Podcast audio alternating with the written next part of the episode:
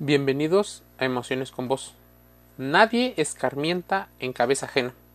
Es un refrán popular que significa que solamente podríamos ser capaces de aprender de nuestras propias experiencias y no de esos aprendizajes que los demás tienen. Los errores, las equivocaciones y las adversidades de otras personas pueden ser una fuente enorme de aprendizaje para nosotros mismos. Pero el dicho la experiencia ajena no es suficiente para desengañarnos, por lo que solo aprenderíamos de nuestros errores y nuestras desgracias, tiene un significado mucho más profundo. Este podcast habla de ello y cómo aprender es un proceso fascinante. Pero esa fascinación por el aprendizaje no quiere decir que siempre sea agradable o fácil ni que en todos los momentos de nuestras vidas estaremos preparados para asimilar la información que a profundidad nos demanda. Para iniciarnos en un proceso de aprendizaje es importante saber la información y tener la mayor cantidad posible y la mejor calidad. Al principio de nuestras vidas vamos aprendiendo de nuestro entorno, nuestro entorno primario, Mientras nuestros familiares nos dicen algunas cosas, nosotros estamos concentrados en otras, incluso contrastarlas. Posiblemente empezar a distinguir entre lo que somos y lo que es el entorno. Vemos como un objeto aparece y desaparece y asumimos que es el mismo, que las cosas permanecen y hay algunas investigaciones que mencionan que nosotros intentamos verlo desde nuestra percepción, que es nuestra realidad. Pero la observación pronto incorpora la experimentación. Por eso es importante la seguridad que la gente puede llegar a tener para ir a explorar el entorno. Podemos hacer muchos experimentos, pero mientras seguimos creciendo, se supone que los padres también lo hacen. O sea, los padres siguen aprendiendo. Ninguno de los dos crecimientos es sencillo. Los padres quieren proteger a sus hijos, pero al mismo tiempo ellos cada vez quieren más libertad. ¿Cómo compaginar algo que posiblemente en algunos momentos sea incompatible? De inicio, el autoestima y la planificación que puedan llegar a tener los padres con los hijos.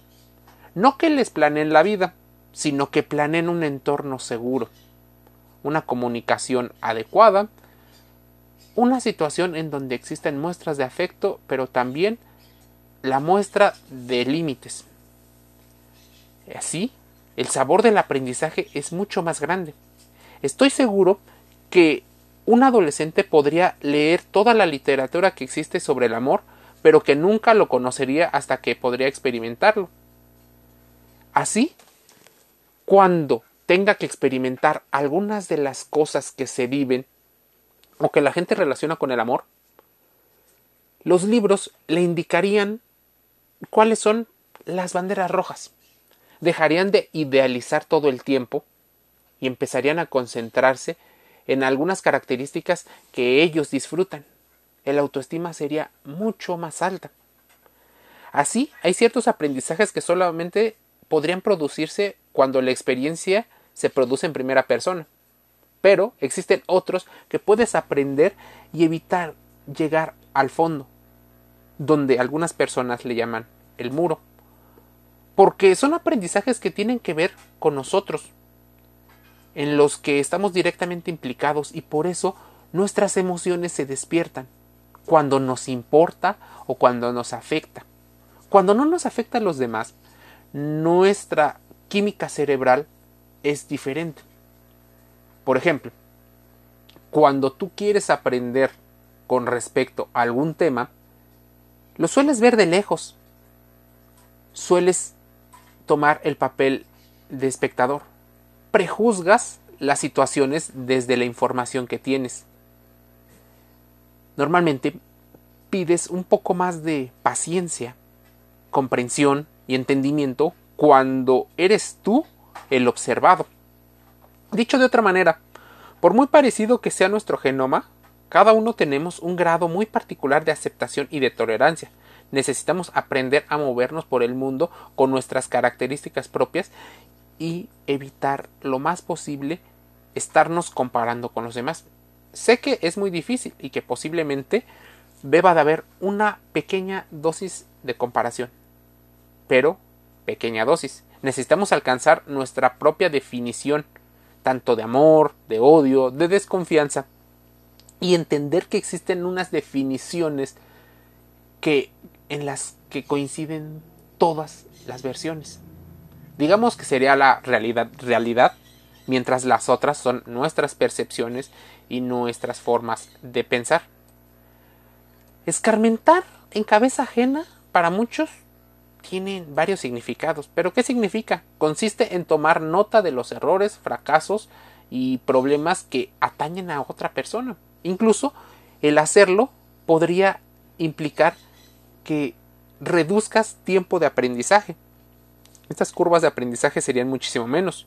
Ese es uno de los recursos que está a nuestro alcance a la hora de aprender y tomar decisiones. ¿Lo utilizarías si lo puedes utilizar? Escarmentar en cabeza ajena en la práctica es una valiosa lección. Es una lección barata y buena, porque no tienes que experimentar todo lo negativo para que tengas el conocimiento. Ejemplo de cómo escarmentar en cabeza ajena. Por ejemplo, podríamos decir cuánto tiempo llevas escuchando los podcasts, podcasts en general. Ojalá escuches emociones con voz. Y cuántos errores posiblemente has cometido, sobre todo al principio. Conforme vas aumentando y te van retroalimentando, los errores van corrigiéndose. Estoy convencido de que si pongo de mi parte una experiencia, podría ser de utilidad para alguien. Con suerte, la persona que me escuche no caerá en cuantos errores se han cometido. No necesitan cometerlos para que puedan aprender algunos conceptos que aquí escuchas en el podcast. No necesitas pasar por una adicción para saber qué significa y las consecuencias graves. No debes de pasar por características como ir al espacio, pero puedes conocer del espacio. No necesitas tocar el sol para saber que existe. Así pueden ser algunos ejemplos que nos puede llevar a que necesitamos cometer nuestras propias experiencias y errores para aprender. Pero si podemos aprender de lo demás, sería efectivo escarmentar en cabeza ajena. A otros les ha pasado lo mismo que a ti durante años. No eres el único, porque las cosas y hay algunos fenómenos que se repiten. Tal vez no contigo, pero sí en la humanidad. Ya ha habido otras personas que han vivido exactamente lo mismo.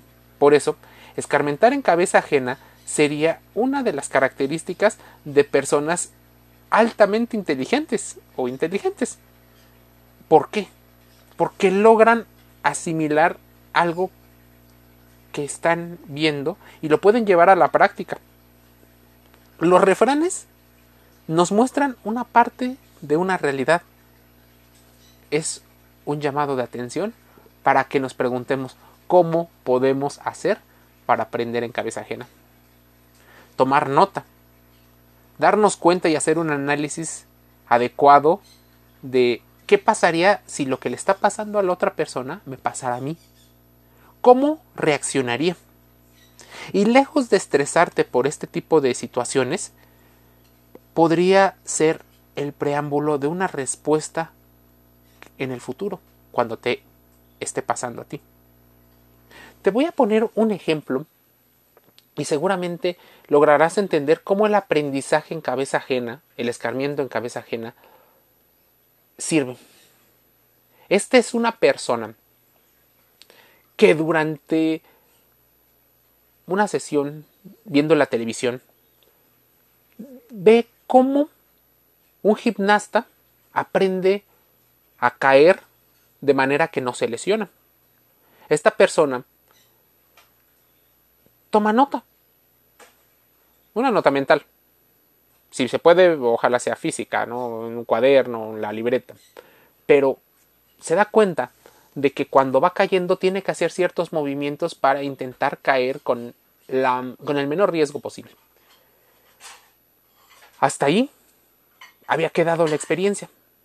Lo contó, pero normalmente no se viven esas experiencias día a día. Realizando su trabajo, sufre un percance. Su cerebro inmediatamente activa la parte del recuerdo de cómo caer, de ese video que vio, y hace que los músculos respondan a esa acción que aunque no le pasó, estaba en su memoria.